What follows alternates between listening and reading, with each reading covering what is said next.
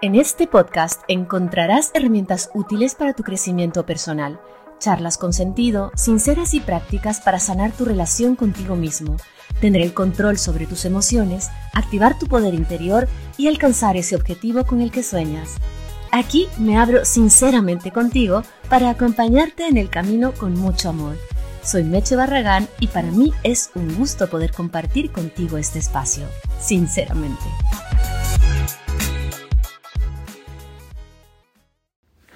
Hey, ¿qué tal? Buenos días, ¿cómo van? Otra vez aquí yo feliz de poder compartir contigo en este podcast, sinceramente, por supuesto, sinceramente siempre es como me gusta hablar contigo, de manera honesta y además que es una palabra que uso mucho yo, sinceramente, y por eso es que le puse el, nombre al podcast de sinceramente. Estoy aquí otra vez junto a ti desde mi habitación, en esta ocasión, desde mi cuarto, estoy aquí feliz con el Teodoro, que es mi gato, estoy tomándome un café como me gusta, con leche de avena y escuchando los perros del parque de perros, porque a pesar de que tengo la ventana cerrada, la persiana cerrada, eh, y trato de hacerlo menos, o sea, de, que, de, que, se filtre el menos ruido, siempre se filtrará un poquito. Y ya te digo, o como otras veces lo he hecho, no lo grabo desde la cabina de la radio porque me interesa que este podcast sea más íntimo y sea como más real, que sea más entre tú y yo y no tener que ir a la radio a grabar el podcast, ¿sabes? Sino grabarlo en mis momentos donde estoy con, conectada, donde, donde estoy un poco más inspirada y donde las ideas y las palabras me van fluyendo.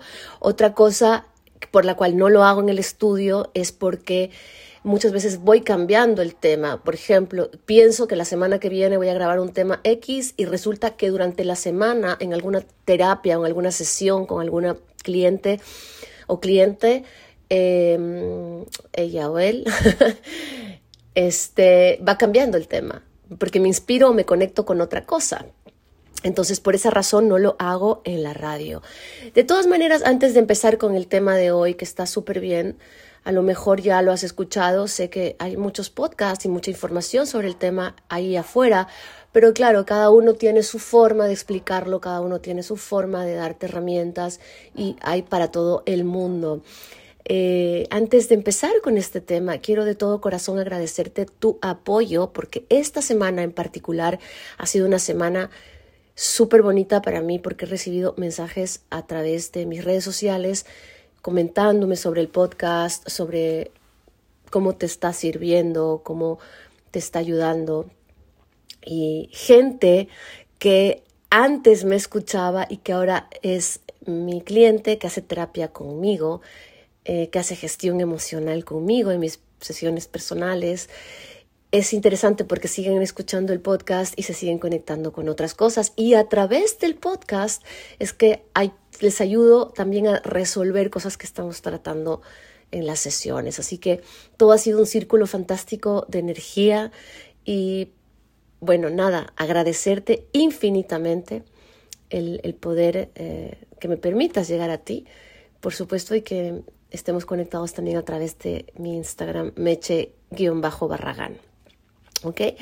Así que eh, esto es eh, algo que quería decirte, que ha sido una semana muy overwhelming para mí, porque como soy una mujer muy sensible, el leerte y el saber que te estoy aportando de una manera positiva me conmueve mucho. Así que muchas, muchas, muchas gracias. El día de hoy, como ya lo había dicho, vamos a hablar sobre la luz de gas o gaslighting o manipulación sutil, que es una manipulación Em, que viene de a poquito, como una gotita, como un, como un tac, tac, tac, tac, tac, tac, tac, y no te das cuenta cuando estás totalmente enredado, manipulado, embarrado de esta situación eh, emocional que puede llegar a ser muy dolorosa y de la que muchas veces salir puede costar un poco, pero la buena noticia es que se sale se sale y luego te voy a decir de qué manera y contarte un par de casos de clientes míos que han salido airosos de esta situación. Para empezar un poco y ponerte en contexto, te cuento que el gaslighting, este término, luz de gas o gaslighting o manipulación sutil, se origina en el año 1938 había una obra de teatro titulada Luz de Gas o Gaslighting, en la cual el marido trata de conducir a su esposa a la locura bajando las luces encendidas. En ese entonces las luces se encendían por gas. Las luces se encendían a través del gas, por supuesto. No había esta electricidad como hay ahora. Entonces se encendían las luces a través del gas y este marido quería atormentar y volver loca a su esposa bajando las luces encendidas por el gas en su casa y luego negando que la luz cambia cuando su esposa lo señala. ¿No? Es, es una forma súper eficaz de abuso emocional que causa a esta víctima, en este caso, eh, sentimientos de que se cuestione sus propios, eh, sus propios hechos, de que si dije esto después, no sé si lo dije. Eh, se empieza a cuestionar todo, los sentimientos, los instintos, la cordura. Y claro, esta práctica, esta, este término se originó, como te dije, a través de esta obra de teatro en el año 38, donde realmente la esposa se estaba volviendo loca porque el marido le apagaba las luces y, decía, pero mira, las luces se apagaron. Y me dice, no, jamás se apagaron las luces. Mira, las luces están encendidas, están prendidas. Y la esposa sabía que ella estaba mirando que se apagaban las luces, pero de tanto, tanto, tanto que el marido la hizo creer que estaba loca, pues las consecuencias fueron nefastas. Entonces el gaslighting es una forma muy eficaz eh, de abuso. Esta táctica le da a la pareja eh, abusiva una gran, gran cantidad de poder, le da un control increíble, eh, le da pues las riendas de toda la relación, porque una vez que la pareja abusiva, que el abusador ha analizado y se ha dado cuenta totalmente de la capacidad de la víctima de confiar en sus propias percepciones, la víctima es más probable que se quede en la relación abusiva. O sea, es una manera de manipular a la persona para que la persona termine quedándose y dependiendo total y absolutamente del abusador. Este tipo de manipulación ocurre súper, súper gradualmente en una relación. O sea, no es que viene el abusador y te, y te empieza a abusar desde el primer día y descaradamente. No, eso no va así. Y ojo que quiero hacer un paréntesis, abro paréntesis un momento. Eh, muchas veces el abusador no se da cuenta de que es un abusador, de que usa el gaslighting para retener a la otra persona. No estoy justificando bajo ninguna circunstancia este tipo de abuso, pero sí sé que en muchas ocasiones el abusador no sabe que es abusador. Entonces, cuando otras personas se lo hacen caer en cuenta, ya es una responsabilidad del abusador tratarse. Que si no lo hace, entonces ahí sí que ya pasaría a ser un abusador consciente. No justifico al abusador cuando no sabe que es abusador. No obstante, es una información que te estoy dando. Con esto cierro paréntesis.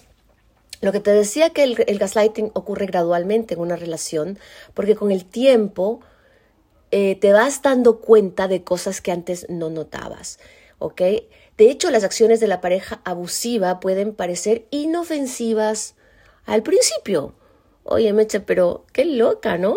Pero no, yo no te dije eso, yo te dije esto otro. Entonces tú dices, sí, sí, sí. O sea, no lo notas tan directamente, ¿ok? Em, con el tiempo, sin embargo, estos patrones abusivos continúan y continúan y una víctima puede llegar a sentirse confusa, ansiosa, eh, aislada, puede, puede, llegar a estar deprimida. Además, la, la gente que sufre de gaslighting puede perder todo el sentido de lo que está sucediendo realmente. Entonces empiezan a depender de la pareja abusiva cada vez más y cada vez más y cada vez más para poder definir la realidad, lo que crea, pues obviamente una situación súper difícil de escapar. Eh, con, con el fin de superar este abuso es importante, lógicamente, comenzar a reconocer los signos, ¿ok? Las señales y todas las warnings que puedes tener a tu alrededor y sobre todo volver a confiar en ti mismo de nuevo, porque este tipo de abusos lo que hace es que te aniquila absolutamente la confianza en ti y terminas hasta autoconvenciéndote de que realmente la persona que está equivocada eres tú. Por ejemplo, los signos y los síntomas de una víctima de, de, de gaslighting son, por ejemplo, que te autocriticas constantemente. Autocrítica constante. Te preguntes a ti mismo realmente, ¿soy demasiado sensible varias veces al día? ¿Es que lo estoy llevando todo al extremo? Por ejemplo, otra, otro síntoma, otra, otra, digamos, sí, síntoma de que estás siendo víctima del gaslighting o de la luz de gas es que a menudo te sientas confundido o te sientas incluso que estás perdiendo la, cordura, o sea, que te estás volviendo loco. Una cosa súper clave que a mí me pasó alguna vez es que siempre estás pidiendo perdón a tu pareja. Perdón por lo que tienes que pedir perdón y perdón por lo que no tienes que pedir perdón. Pidiendo disculpas por las cosas que tienes que pedir disculpas y por las cosas que no y que en el fondo tú sabes, hey, yo no me equivoqué con esto. Pero te sientes tan poquita cosa que empiezas a pedir perdón hasta por lo que sabes que no has hecho. Otro síntoma súper clave del gaslighting es que no puedas entender por qué con tantas cosas aparentemente buenas en tu vida no puedas ser feliz. Dices, pero tengo todo, tengo una pareja tal, tengo soy una loca o soy un loco, porque yo no puedo ser feliz teniéndolo todo. Imagínate. O sea, esa también es una característica súper importante de que estás siendo víctima de gaslighting. Das muchas excusas, por ejemplo, por el comportamiento de tu pareja, a amigos, a familiares. No, es que él es así, es que está con mucho estrés, no, es que es inestable porque su familia tal, o, o ahora justamente está pasando una pésima semana en su trabajo. Entonces lo estás justificando o la estás justificando siempre por su comportamiento. También, por ejemplo, a veces puedes empezar a ocultar información a tus amigos o a tu familia para no tener que dar explicaciones o excusas ocultas, empiezas a ocultar Sabes tú en el fondo que, ando, que algo anda mal, anda súper mal, pero nunca puedes expresar lo que es. Incluso a ti mismo, o sea, sabes que algo va mal, pero no puedes, si yo te digo en terapia, hey, descríbeme qué está mal, normalmente una persona que sufre este abuso mm, no lo sabría explicar del todo, se confundiría, diría cosas como escuetas por aquí, por allá, porque no logra integrar todo lo que le está pasando de tal manera que lo pueda expresar con palabras. Otra cosa que es súper básica y súper clave aquí es que comiences a mentir para evitar las humillaciones y las torceduras de la realidad. Empieces a mentir, inventarte cosas. O puede ser que, por ejemplo, tengas problemas para tomar decisiones que son súper simples, decisiones de la cotidianidad, del diario vivir. Otro síntoma es que te parece a ti que antes eras una persona diferente, que eras más segura, que eras más divertida, que eras más alegre, que te relajabas más, que bromeabas más, que aceptabas mejor las bromas. En fin, te empiezas a sentir desesperado, desesperada, sin alegría. Te sientes como que si no puedes hacer absolutamente nada bien. Y permanentemente te estás preguntando y autocuestionando si realmente soy una pareja que vale la pena o si soy una persona que está bien de la cabeza eh, porque el gaslighting, como te digo, es una manera de abuso que actúa sutilmente. Y cuando te empiezas a dar cuenta, quizás es tarde porque ya estás con todo esto encima y con todas estas eh, sintomatologías, con todas estas características que te acabo de dar. Mm, como ya la percepción tuya está manipulada, piensas que estás perdiendo la memoria, piensas que estás perdiendo el juicio, eh, dudas de tu salud mental realmente o le aduces a tu infancia o a los traumas que tuviste en tu infancia de que ahora tú seas incapaz de tener una relación sana, saludable, como igual que en la película, ¿no? Que el hombre hace creer a su mujer que está loca, el fin, con el fin de robarle, obviamente el fin de robarle a ella era eh, la obra, ¿no? Y la película también, pero, pero claro, la mujer termina convenciéndose de que está loca.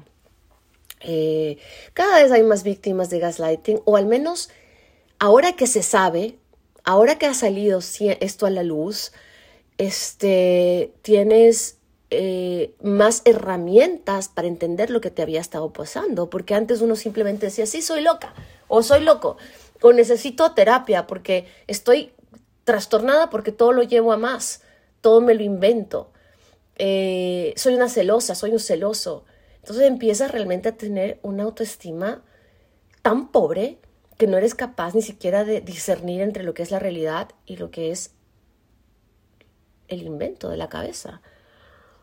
Oh. Estoy aquí con mi cafecito caliente, por eso escucharás a veces que me tomo un traguito. Eh, me encanta el café, como buena latina. Bueno, lo que se consigue, eh, lo que logra la persona que está siendo abusada con, la luz de gas, es que desconfíes de ti y siembras la semilla de la inseguridad y acabas dependiendo de la opinión de los demás, ya no solamente de tu pareja. Aparece una ansiedad galopante. Estás siempre confundida, o confundido, no confías en tu propio criterio o percepción, ya ni siquiera, o sea, yo he tenido gente con la que he estado haciendo sesiones que ya ni siquiera confían en su estilo. Una mujer que siempre le gustaron los pantalones jeans, ahora siente que los jeans ya no son para ella, duda de su estilo, de su color de pelo, duda de si está bien, se empieza a preguntar permanentemente si lo que dijo lo, dijo bien. Mm, en realidad la, autoestima está totalmente mermada, tanto que se desconfía hasta de tus propios sentidos y necesitas siempre la confirmación de otros, de afuera, de tus propios recursos. es increíble porque luego esta manipulación ya deja de ser a nivel pareja y empieza a ser entre madres, hermanos, primos, tíos, porque esta manipulación, ojo, no solamente afecta a las relaciones de pareja. También se ven afectados los hijos, los hermanos, como dije hace un momento, la familia. Sí se puede tener un padre manipulador o una madre manipuladora a esos niveles. No solamente se habla de la pareja, es lo más común que así suceda, pero este tipo de manipulación puede darse en todos los ámbitos familiares como te había dicho hace un momentito, cuando empiezas a tener estos episodios de que estoy inseguro, dudo de mi memoria, ¿lo hice o no lo hice? Eh, ¿Cuándo lo hice? Ah, creo que no lo hice. O te sientes siempre culpable por todo, por todo. Y aunque creas que lo hiciste bien, igualmente está el sentimiento de culpa ahí y alguien te acaba convenciendo de que lo eres, ya sea tu pareja o la persona que está manipulándote sutilmente. Y porque te sientes culpable, siempre, obviamente, ¿qué hace una persona que se siente culpable? A ver, pide disculpas por todo, ¿verdad? Una de las, de las, unas de, los, de las frases más comunes eh, de un manipulador sutil es que te hace sentir que eres muy sensible, te dice, no, no, pero a ver, yo no dije eso. Tú, es que lo que pasa es que tienes una sensibilidad extrema, pero yo no dije eso. O, o yo dije eso, pero tú con tu sensibilidad te lo estás tomando súper mal. O te dicen, por ejemplo, no, no, no, es que eso nunca pasó. O sea, yo no dije que te venía a ver a las 8 de la noche. Yo dije que si a lo mejor me desocupaba, venía entre siete y media y 8.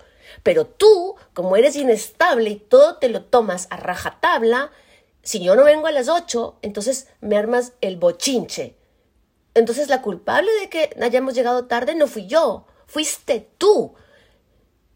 Y resulta que a la mitad de la noche, entre lágrimas, termines pidiendo perdón porque estás loca, porque eres una exagerada de mierda, porque pides disculpas por todo y porque tienes un nivel de ansiedad del carajo porque te sientes de verdad miserable.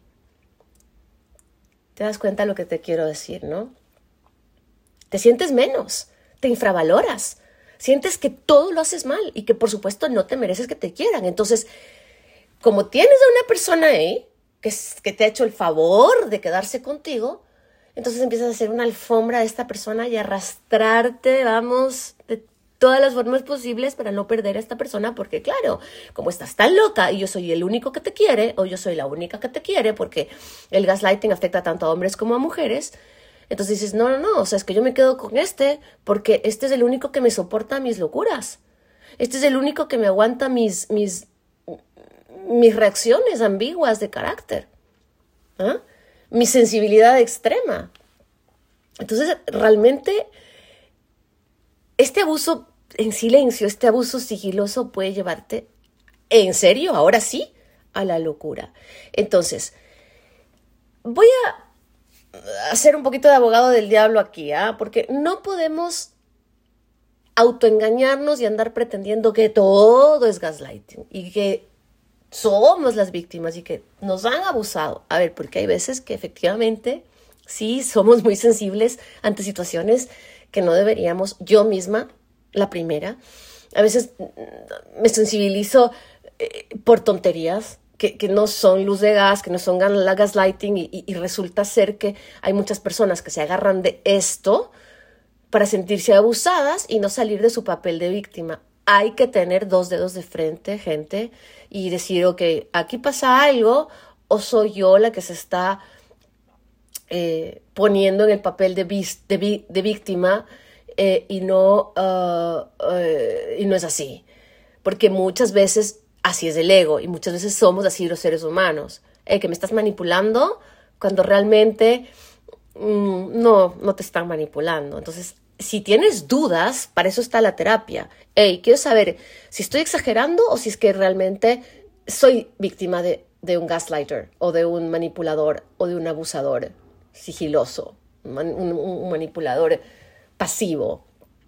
Entonces, la terapia está para eso, para entender, para discernir, para trabajar en las cosas que sí, efectivamente uno exagera y cosas que no, que están allí y que te están traumatizando, ¿no?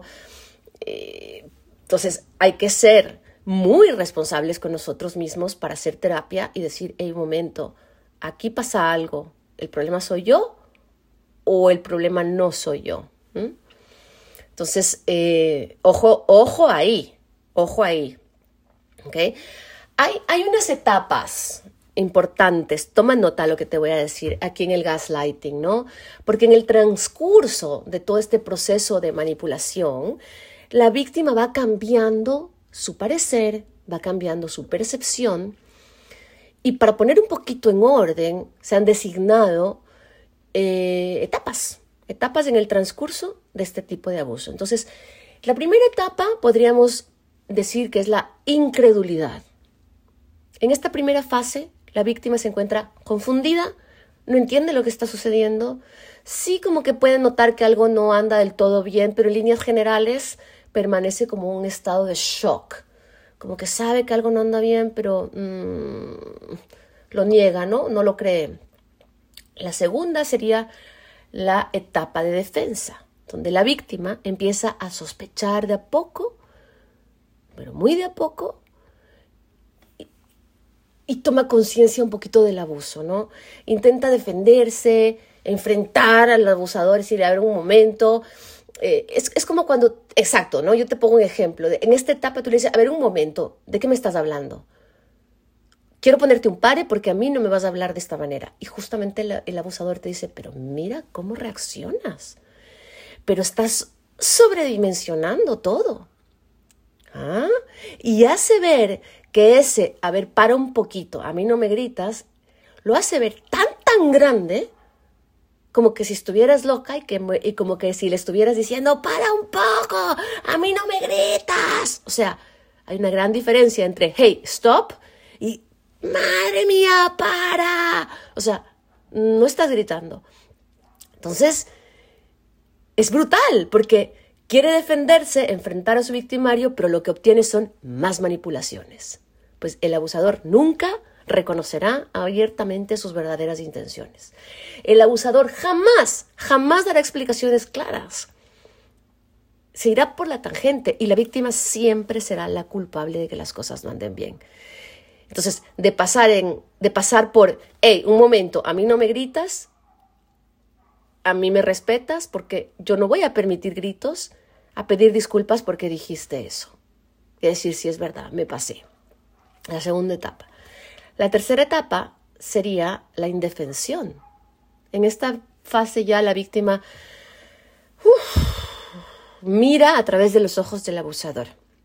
O sea, ya perdió su criterio, ya duda de su propio juicio, acepta todas las opiniones de la persona que tergiversa, en este caso el abusador, duda de su propia realidad y se encuentra la persona tan tan perdida en esta trampa que ya no puede ni siquiera expresar su preocupación sobre la situación en la que se encuentra, y así, desesperadamente busca arreglar las cosas con su victimario para dejar de perjudicarlo.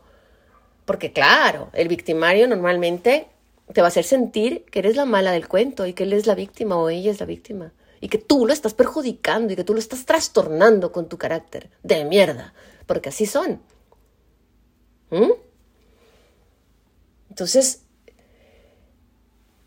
eh, es que se me vienen a la cabeza tantos y tantos casos que tengo aquí en mis notas de hombres y mujeres que son víctimas de esta manipulación, que realmente se podrían escribir libros enteros. Eh, hay técnicas que usan los manipuladores pasivos, los manipuladores sutiles, para aplicar el gaslighting, como por ejemplo la mentira. Quienes manipulan de esta forma mienten extremadamente bien. La mentira básicamente es la base de su estrategia. Exactamente. A pesar de que la víctima sepa muy bien de que no está confundida en un principio, luego comienza a dudar de sí misma y de sus actos hasta caer presa de las mentiras y los cambios y las tergiversaciones de realidad del abusador. El abusador es experto en mentir. No, no, yo no te dije que pasaba por ti a las ocho. No, no, no, no, no. Pero si jamás te dije que íbamos a ir donde tu amiga. Yo no te dije eso, yo te dije que quizás y que si no tenía trabajo, pero ya ves, estoy lleno de trabajo. Mentira, porque tú sabes que en un comienzo te lo dijo Sí, sí vamos. Y el rato que tú le llegas a decir al manipulador, oye, eres un mentiroso o eres una mentirosa, te dice, oye, pero qué loca eres. Fíjate cómo estás reaccionando. Eres loca. Te vamos a tener que internar. Yo no sé cómo tu familia te ha soportado tantos años. Mentira. Otra técnica de manipulación sutil es el desprecio. O sea, incluso te desprecian para afectarte más tu juicio, porque además de que te creen loca, te desprecian. Te despreciará a ti y a todo lo que dices. Incluso te despreciará a ti y a tu familia y a tu círculo de amigas y amigos. Es que tus amigos son una basura porque tus amigos son la peor influencia para ti porque cada vez que te vas con tus amigotes terminas trastornado. Esta gente no tiene un norte, ¿sabes? Entonces te dicen esto y tú terminas diciendo, sí, la verdad es que mis amigas son inestables. Pues la verdad es que sí, ¿ah? Entonces, porque así, es la única forma en que la víctima creerá que nada de lo que hace está bien, ni siquiera sus amigas, ni siquiera sus amigos, ni siquiera sus cursos. ¿Y cómo te metes en ese curso de, de baile? ¿No estás muy grande ya para estar bailando? O sea, empezará a pensar que todos sus vínculos son perjudiciales. ¿Qué significa eso? Que solo tengo al victimario como recurso. Solo tengo a mi pareja, que es el único que me quiere, el único que me soporta entre mi entorno infernal, mi entorno de mierda. Claro, todo esto está en tu imaginación, no es real, estás manipulado, pero eso es lo que llegas a pensar. Una técnica también súper importante de gaslighting, que no puedo dejar de mencionarla, es que este manipulador pone a todos los demás en contra de la víctima. Porque los gaslighters normalmente tienen unas personalidades encantadoras, o sea, se meten a la gente en el bolsillo, se ponen en una vitrina y los compran, siempre caen bien a los demás, se las ingenian para que el resto de personas cercanas a la víctima también cuestionen la cordura de ella. Entonces viene tu madre y te dice, pero ¿cómo puede ser posible que estés despreciando y que estés pensando esto de fulanito de tal? Si es un rey, si es un príncipe, mira cómo te trata, mira cómo nos trata, pero mira cómo es el alma de la fiesta. Viene a comer y nos trae un postre, unas flores. O sea, estás loco, estás loca, estás perdiéndote el partidazo de la vida. Entonces, claro, te convences más de que tú eres el culpable, porque hasta tu familia lo hace ver, pero claro, no es un tema de tu familia, es un tema de que el manipulador te ha puesto en contra o ha puesto en contra a los demás, en tu contra. ¿Ok? Uf, el, tema de la, de la puesta en contra de la familia es tenaz. Aquí yo tengo una clienta, una, una persona a la que acompaño ya algún tiempo, en el que recién hoy por hoy está pudiendo recuperar la relación con su mamá, porque hasta su madre, en algún momento de la vida eh, de esta temporada en la que ella está, estaba pues con esta persona, no quiso saber nada y le dijo es que te estás jodiendo la vida por, porque por tu carácter, por tu sensibilidad, por tus exageraciones, estás perdiendo a tu marido y a tu familia. Y ya que tu madre se ponga en tu contra, es heavy porque psicológicamente terminas aplastado. ¿Ya? Es terrible porque una de las, de las eh, técnicas de gaslighting más mm, usadas es que todo lo que hace el manipulador no coincide con lo que dice. Porque aunque mantenga un discurso y una postura, los abusadores dirán una cosa, pero harán otra. ¿Ya? O sea, y esto te va a, dificultar, perdón, muchísimo más que la víctima, o sea, que tú puedas predecir los comportamientos de tu pareja, de tu agresor. No sepas cómo va a actuar. No sabes en qué terreno pisas. Entonces, vas por la vida llena de miedo porque no vas a saber cómo cómo va a actuar esta persona, ¿no? Mm. Niegan cosas que nunca dijeron o que nunca hicieron. Como te dije hace un momento. No, no, yo nunca dije eso, estás loca. ¿Ah? ¿Cómo lo ves? Seguramente te estás sintiendo identificado con lo que te estoy diciendo. Nunca dije esto. Entonces es súper fácil que, porque al comienzo te vas a dar cuenta que que no estás loco, pero después ya empiezas a dudar. No, sí, es verdad, creo que nunca lo dijo y, creo que yo me lo estoy inventando. El abusador también tiende a depositar sobre su víctima sus propios sentimientos, juzgándolos de incompetentes por sus actos, haciéndote creer que sin ellos no vales nada. El abusador justamente proyecta lo que siente sobre su víctima, convenciendo a la víctima de sus mentiras y logrando hacer que la víctima se sienta inútil sin ellos, sin él, sin ella. O sea, por tu culpa yo me siento como la mierda. Por tu culpa yo estoy siendo miserable. Yo me siento así de perdedor en esta vida porque tú has logrado que yo me sienta así. O sea, proyecta en ti cómo esta persona se está sintiendo. ¿Mm? Entonces, como te dije al comienzo, empiezas a dudar de ti mismo, eh, te convences de que no puedes hacer nada bien, te convences de que estás loco, de que estás loca, de que necesitas terapia y sí que necesitas terapia, que no te quepa la menor duda. Pero necesitas terapia para salir de ese proceso, no para cambiar tú y ser la persona que tu pareja quiere que seas. No, necesitas terapia para salir de este proceso, de esta de este infierno en el que probablemente estás viviendo en este momento. Se sale, por supuesto que se sale. ¿Cómo se sale? Con terapia. Pero antes de la terapia hay que saber reconocer que estás siendo víctima de de este abuso, ¿ok? ¿Cómo reconozco?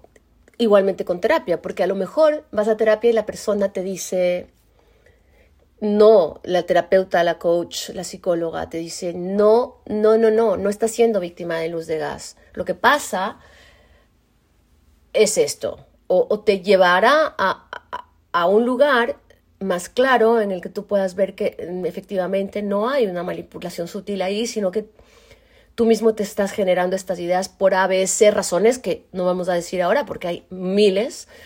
O te puede decir, sí, me parece que aquí hay un tema de manipulación pasiva y, y vamos a tratarlo. O sea, de que cualquier manera, cualquier manera, para ya sea darse cuenta de que eres víctima de luz de gas o no, es importante que, que vayas un, una terapia para que puedas salir. Se puede salir, créeme que, te, que se puede salir, ¿sí? Em, yo he visto gente, de hecho, yo misma he salido de manipulación sutil muchas veces, porque, como te digo, primero hay que reconocer estas señales de, advertencia, perdón. Eh, tienes que escuchar a tu instinto. Cuando tu instinto te dice algo y te lo vuelve a decir, hay que escucharlo. No te avergüences, por favor, no te sientas mal. Porque esta gente lo que hace es que te deja anulado, anulada, y te da vergüenza de decirlo. Entonces, para poder combatir esto, tienes que sacar fuerzas y no avergonzarte y decirlo. Confía, empieza a confiar de a poquito, de a poquito en tus sentimientos, en tus capacidades. Apóyate en otros. Mira, al, comienzo hablarlo es complicado, pero si lo hablas con uno, después lo hablarás con otro, después lo hablarás con otro, después tendrás terapia online o presencial y, y, podrás verbalizarlo más. Una vez que lo empieces a verbalizar, empiezas a coger fuerzas y empiezas a solucionarlo, ¿sí? Olvídate de la venganza, no tomes venganza por tu propia mano, porque eso lo que hará es que te va a embarrar peor, porque la persona abusadora se dará cuenta de que estás queriendo tomar venganza y te va a manipular más. Y como psicológicamente no estás saludable aún, sano como para entender esto, vas a terminar peor, ¿sí? Eh, Trata de no reaccionar. Al comienzo, cuando te estés dando cuenta de esto, trata de no reaccionar. Si puedes evitar actuar asustado o si puedes evitar actuar molesto, hazlo. ¿sí? Como cualquier otro abusador, los gaslighters se ven reforzados por su capacidad para meterse debajo de la piel. Entonces, si puedes evitar de reaccionar hasta que no tengas el panorama más claro, mejor. Y lo último, y antes de cerrar, aléjate lo antes posible de esta persona. Y siempre que te sea posible, sal de la relación lo más rápido que puedas. Da igual si es tu padre, tu madre, tu pareja, quien sea. Busca ayuda.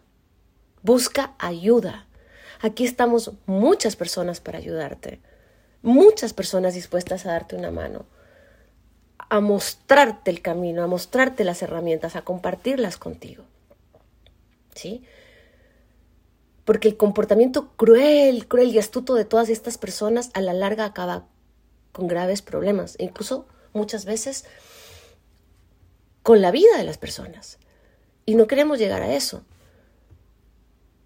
Se puede salir. El gaslighting no es una broma, pero no es una broma para nada, erosiona muchísimas facetas de la salud psicosocial de las personas. Y a menudo la persona se queda con depresión mayor, trastornos de ansiedad y etcétera.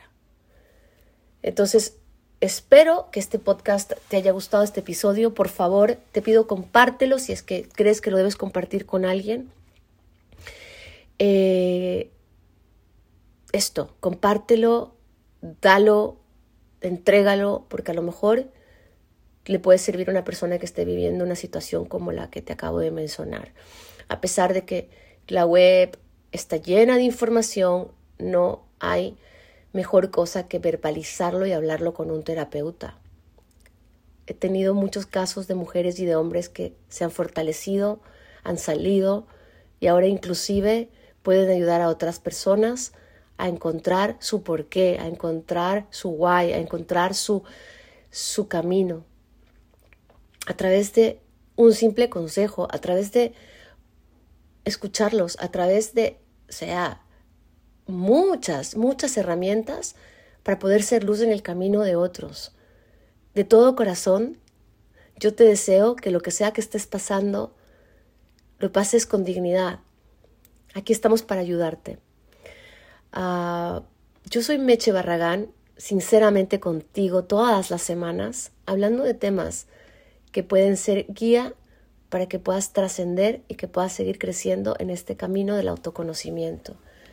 Te dejo mi Instagram, eh, meche-barragán o mi página web por si quieres pedir una cita particular conmigo, www.mechebarragán.com y estaré lista para colaborar contigo y también pues para colaborar con la persona que tú creas que, que lo necesita. En mi Instagram también voy subiendo contenido y si me permites, pues compartirlo contigo también estaría muy feliz. Nos vemos la próxima semana. Hoy es viernes, estoy grabando este podcast en viernes y que tengas excelente fin de semana, sinceramente. Un beso grande. Y es que sinceramente me parece que hizo bien, te lo digo sinceramente. Sinceramente, aunque duela, te toca aceptarlo. Sinceramente, haz lo que tu corazón te dicte. A veces es mejor ponerle cabeza, sinceramente. Y es que Sinceramente no lo pienso llamar más. Sinceramente es hora de cambiar. Sinceramente quiero empezar de cero y volar. Sinceramente te quiero.